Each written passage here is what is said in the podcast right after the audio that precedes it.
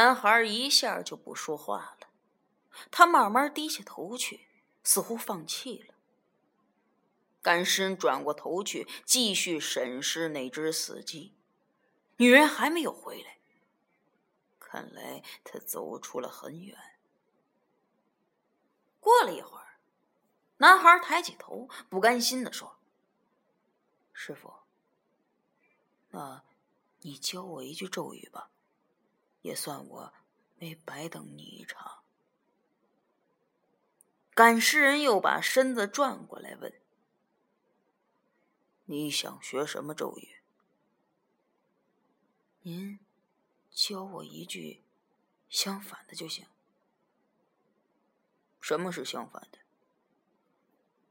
就是，假如尸体突然动起来，我一念，它就不动了。那是护身咒。对对，就是护身咒。赶尸人嘴里嘀嘀咕咕的念叨着。男孩问：“您您说什么呢？”“藏密金刚护身咒。”这三个音就是根本咒。啊！念完三遍之后，再念护身咒。玛哈嘎拉。洛丽帕，男孩也重复道：“干尸人说，这个咒让你和宇宙中的高级能量接通，得到无量善神天龙金刚的保护，无论什么邪恶都侵害不了你。”男孩的嘴里继续念叨着。会了吗？啊，会了，会了。男孩似乎很兴奋。接着，两个人一起看那只死鸡。过了一会儿，男孩抬头看了看干尸人：“师傅，你能让他们跳起来吗？”这句话似乎是该避讳的，他触到了赶尸人某一根幽邃的神经。他猛地转过头，冷冷的看了男孩一眼。男孩急忙说：“我听老辈人说，有人喷一口符水，就能把掉了的鸡头重新接上；再喷一口符水，鸡还能……”满地跑捉米，女人把饭做好了，就躲进了堂屋。竹桌竹椅摆在当院儿，赶尸人吃的很少，而那男孩子呢，似乎是饿极了，狼吞虎咽的。吃完饭，赶尸人把碗筷一推，问他：“你不走？”男孩说。我明天走。赶尸人站起身，回屋里睡觉了。男孩看了看他，抹抹嘴，也起身回到了自己房间。这两扇门呢，就关上了，整个院子显得十分的空寂。这天色越来越黑了。不过毕竟是光天化日。大门后面那些鞋似乎就没那么可怕，就像商店的架子上陈列的各式各样的样品鞋一样。他们当然是不动的，但是如果目不转睛的盯住他们，时间久了，不知道会不会发生什么问题。只要有足够的时间，什么都不是永远静止的。你比如云彩，嘿，看起来是一动不动的，可是只要有一个参照物，过一段时间你就会发现它们移动了。比如石头，它现在在这个地方，但是几万年前之后，它就到另一个地方了。那么，让我们盯住这些鞋子。四周静极了，没有人笑出声，没有人咳嗽，没人打喷嚏，大家好像都在睡觉，只有寂寥的水声哗啦哗啦的轻轻响着。过了很长很长时间，那些摆在架子上的。有一双似乎不自觉的动了一下，是那双白色的旅游鞋。准确的说，它是抖了一下，好像有蚂蚁钻进去，正在四处乱咬。它只是抖了一下，立刻就停住了。我们的目光呢，就盯住。这双白色的旅游鞋，可是时间一点一滴的划过去，直到天色渐渐的暗了下来，他都没再动一下。是看老花眼了？也许只是风把鞋带吹得飘了一下，或者只是我们的眼皮跳动了一下。是左眼。老话说“左眼跳灾”。当我们就要把目光收回来的时候，好像另一双鞋子也微微动了一下，好像在转移一下重心。这个似乎是那双棕色的圆头皮鞋，白色旅游鞋。在大门的左侧，而棕色圆头皮鞋在大门的右侧。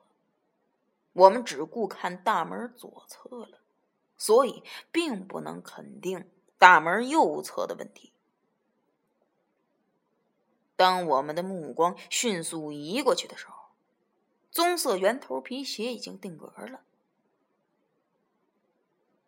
哎，这倒没什么。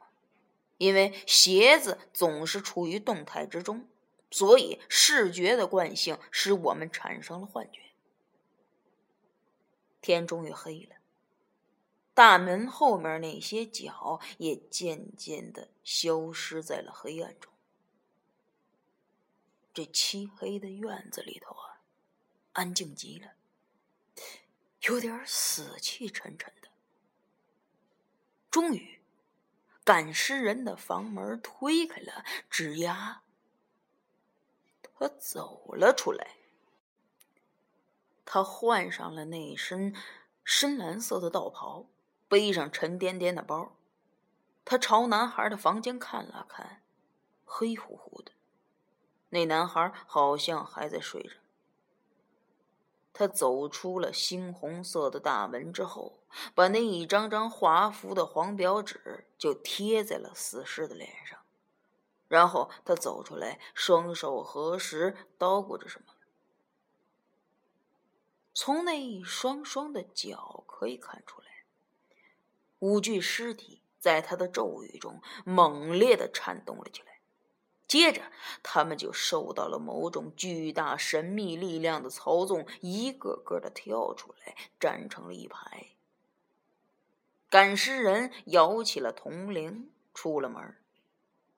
那几具死尸呢，又一次顺利的跳出了高高的门槛就像以往一样。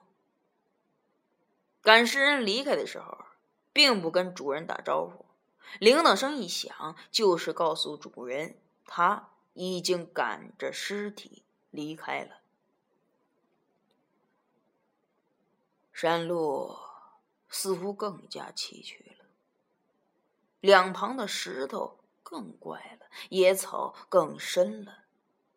这个夜晚没有月亮，黑的几乎看不见路。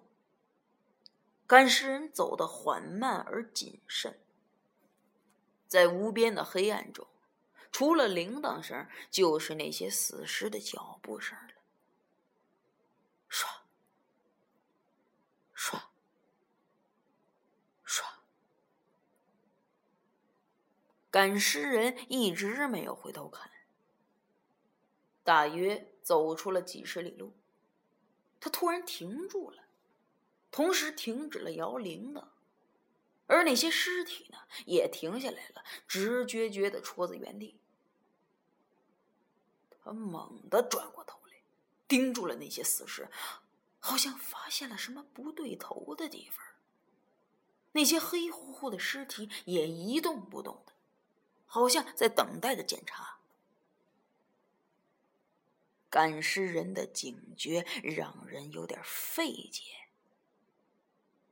死尸都能赶着走，而对于他还会有什么值得惊异的呢？或许他是听见有两具死尸在低声交谈。他慢慢的走回去，依次查看那些死尸。他好像是在清点尸体的数目，因为太黑了，他必须把眼睛贴到很近才能看清楚。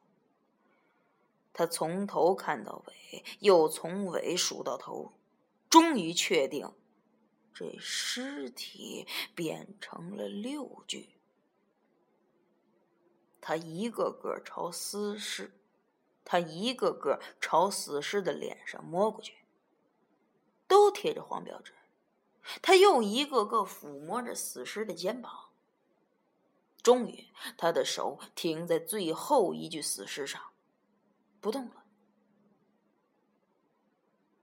你从哪里来？他低声问道。那具死尸僵僵的站着，没有反应。赶尸人又说：“我是受人之托。”引领五个喜神回乡。我从来不接受无主的尸首。一阵风吹过来，那具死尸脸上的黄表纸哗啦啦的掀了起来。你马上离开这里，从哪儿来的回哪儿去。第六具死尸依然一动不动。赶尸人后退了一步，低头念动着咒语。前面那五具死尸突然都转过身来，慢腾腾的朝最后一具死尸跳过来。这个时候，第六具死尸立即抬头摘掉脸上的黄标纸，一步就窜到了赶尸人旁边，叫了一声：“饶命啊！”赶尸人猛地一晃铃铛。那五具死尸陡然都变成了木头一样戳在地上。赶尸人一下就抓起了男孩的手，拉着他就跑。他的力气太大了，男孩身不由己，跑得踉踉跄跄的。他拽着男孩跑出一百米左右，才停了下来，恼怒的问道：“你想干什么？”“我，我要跟你们。”一起出山。你快走！男孩透着哭腔。现在，你让我往哪儿去啊？我不让你跟着，是为了你好。男孩似乎从赶尸人的话语中听出了一丝松动，然后他赶忙伸手去拉对方的背包。师傅。你你太累了，我给你背。赶尸人没有拒绝，让男孩就把背包接了过去。他想了想说：“你只能跟在我们后边，保持一百米的距离。天亮之后，你就走你自己的路。”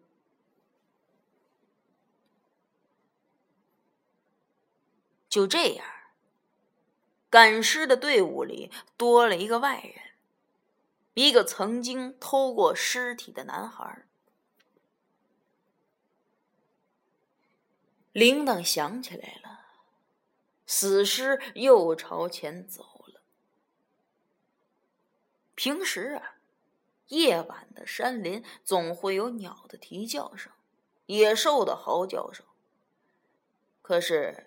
赶尸队伍所到之处却是鸦雀无声，只有诡异的水声不绝于缕的鸣响着。铃铛的声音和行尸走肉的声音缓慢而单调，黑夜中似乎隐藏着一种预兆，有一种东西将突然爆发。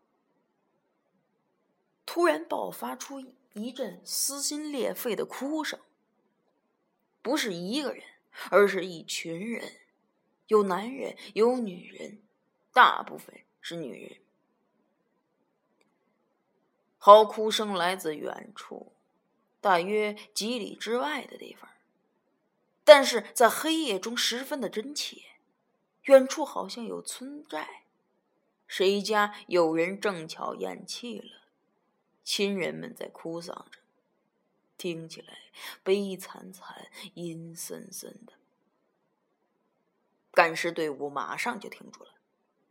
男孩似乎很害怕，从后面走了过来。赶尸人听到他的脚步声，厉声喝道：“回去！”男孩立刻停住了脚。赶尸人朝他走了过来，他站在男孩的面前，严厉的说。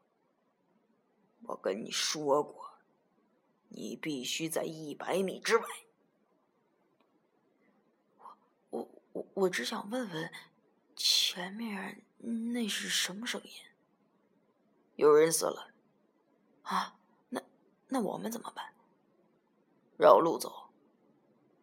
听到我的铃声，刚死的人会诈尸，跳起来跟着我们一起走。那边还有一条路，啊，师傅，那那是不是很难走啊？不，比这条路平坦一些。师傅，您对这里的地形太熟了。哼，我对另一个世界的路更熟。男孩打了个冷战。赶尸队伍朝后退了一段路，走上了一条岔路，继续前行。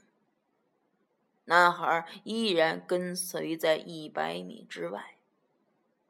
那哭声呢，就一直响在他们的耳畔，像黑暗一样无法摆脱。其中一个女人哭的是有腔有调的，但是听不清她唱的什么词儿。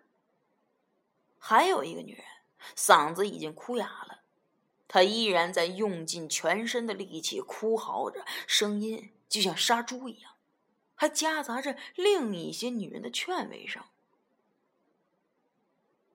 那几具死尸对这惊天动地的哭声应该很熟悉，他们都经历过，但似乎并没有勾起他们的回忆。他们仍然在一心一意的赶路，而且他们的脚步声并没有因为路平坦而变快，还和原来一样，唰唰。哭声呢，越来越远了。也许方圆百里之内并没有什么村寨。那哭声根本就不存在，它只是一种深夜的幻声，一个梦。